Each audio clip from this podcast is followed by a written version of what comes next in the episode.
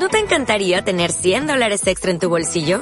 Haz que un experto bilingüe de TurboTax declare tus impuestos para el 31 de marzo y obtén 100 dólares de vuelta al instante.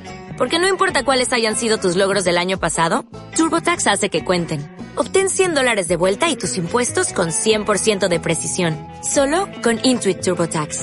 Debes declarar para el 31 de marzo. Crédito solo aplicable al costo de la presentación federal con TurboTax Full Service. Oferta sujeta a cambios o cancelación en cualquier momento.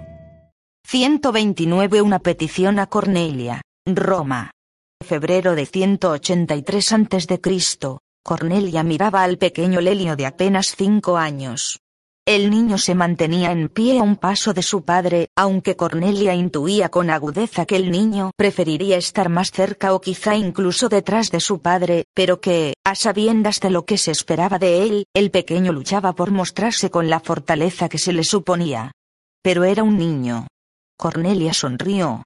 En su ser llevaba una nueva vida y no podía evitar sentir una gran proximidad hacia aquel pequeño que su padre le traía para que cuidara. Serán solo unos meses, dijo Cayó Lelio con seguridad. Cornelia se agachó y puso la suave palma de su mano derecha en la mejilla del niño. Cayó Lelio hijo no había sentido una mano tan suave nunca. A él solo lo había acariciado su ama de cría, que era una buena mujer, pero que tenía las manos ásperas y agrietadas por años de duro trabajo en las cocinas de sus amos. La piel de aquella mujer, en cambio, era tan suave que el niño se quedó inmóvil. Cornelia percibió el vacío en el muchacho. Su madre murió al nacer. A Cornelia le encantaba aquel niño, pero su mente de matrona romana seguía trabajando con frialdad. Las cosas debían hacerse bien. ¿Estás seguro de que quieres que se quede aquí, Lelio? preguntó Cornelia volviéndose a levantar y, para tristeza del pequeño, alejando su mano de la mejilla del niño. Lelio padre asintió. Tu madre aún no ha vuelto, se explicaba el veterano oficial y excónsul, y no sé cómo o cuándo lo hará. Y no debo dilatar este viaje. Esta es la casa más segura en Roma para mi hijo.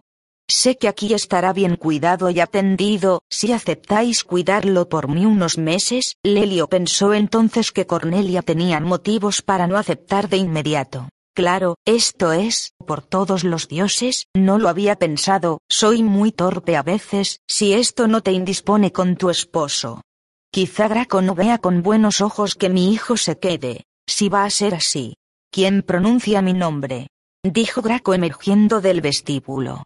Acababa de regresar del Senado y se quedó no ya sorprendido porque su joven esposa tuviera una visita, sino porque uno de los más próximos, o quizá, el más próximo de los aliados de Escipión, fuera quien estaba hablando con su joven esposa en su propia domus. Cornelia, mientras indicaba con un gesto a un esclavo que le quitara la toga a su esposo para que éste se quedara más cómodo con la túnica suelta, resumió la situación rápidamente. Cayo Lelio va a dejar Roma por unos meses en un viaje que debe realizar y me ha pedido que cuidemos de su hijo. Tiberio Sempronio Graco entregó su toga al esclavo y se situó junto a su esposa frente a Lelio padre y a Lelio hijo. ¿Y qué le ha respondido? preguntó Graco a su mujer. Le he dicho que sí, mintió con habilidad y decisión la joven Cornelia, pues aún no había dado respuesta alguna a la petición de Lelio. El veterano ex cónsul guardó el secreto y estaba a punto de intervenir para explicar que él no quería importunar a nadie y que si a Graco no le parecía bien buscaría otra solución, pero que el viaje era muy largo y no era seguro para el niño pues este era aún muy pequeño, pero todas esas palabras quedaron en su interior porque Graco habló nada más y su mujer terminó de decir sí. Pues si mi esposa ha dado su palabra, en esta casa se honra la palabra de la matrona de esta familia. Por mi parte no hay más que hablar, a no ser, Lelio miró a Draco mostrando que estaba dispuesto a responder, a no ser que cayó Lelio quiera aclarar por qué aquí y no en otro lugar. Lelio asintió. Esta es la casa más segura en estos momentos frente a Catón. Si mi hijo se queda aquí, sé que cuando vuelva estará bien. Tiberio Sempronio Graco le miró con intensidad al tiempo que se reclinaba en un triclinium y, de pronto, sintió que algo le unía a aquel hombre que estaba confiándole nada más y nada menos que su primogénito. Pero Graco, pese a su intuición, no supo discernir qué era exactamente lo que compartían. Ambos, Graco y Lelio, habían sido atacados por sicarios de Catón, pero el ataque sobre Graco había permanecido en secreto y muy pocos sabían de las extrañas peripecias de Lelio en el pasado. ¿Y este viaje? prosiguió Graco, ¿vas muy lejos? Lejos, sí respondió Lelio con parquedad. Graco comprendió que no sacaría nada más preciso sobre el destino de aquel viaje, pero la curiosidad, no podía evitarlo, le azuzaba.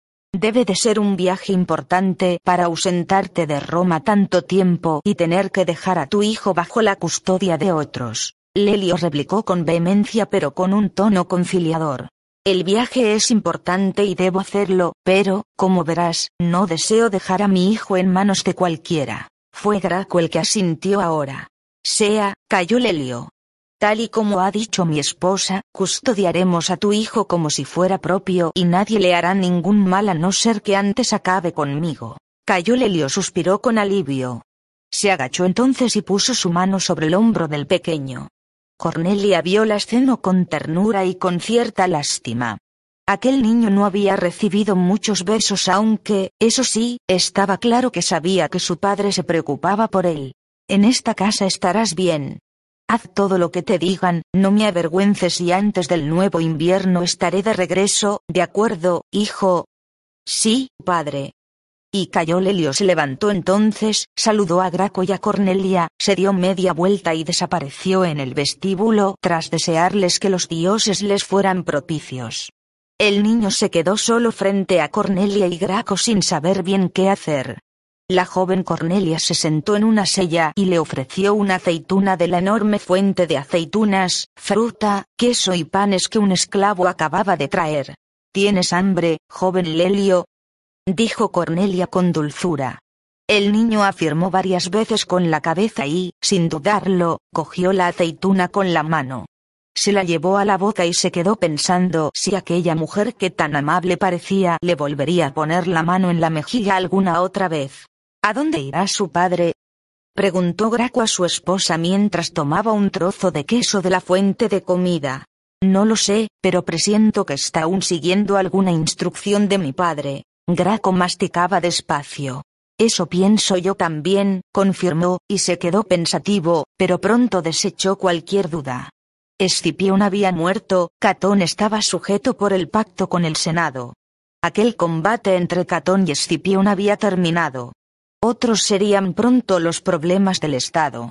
Las fronteras en Grecia o Hispania, por ejemplo.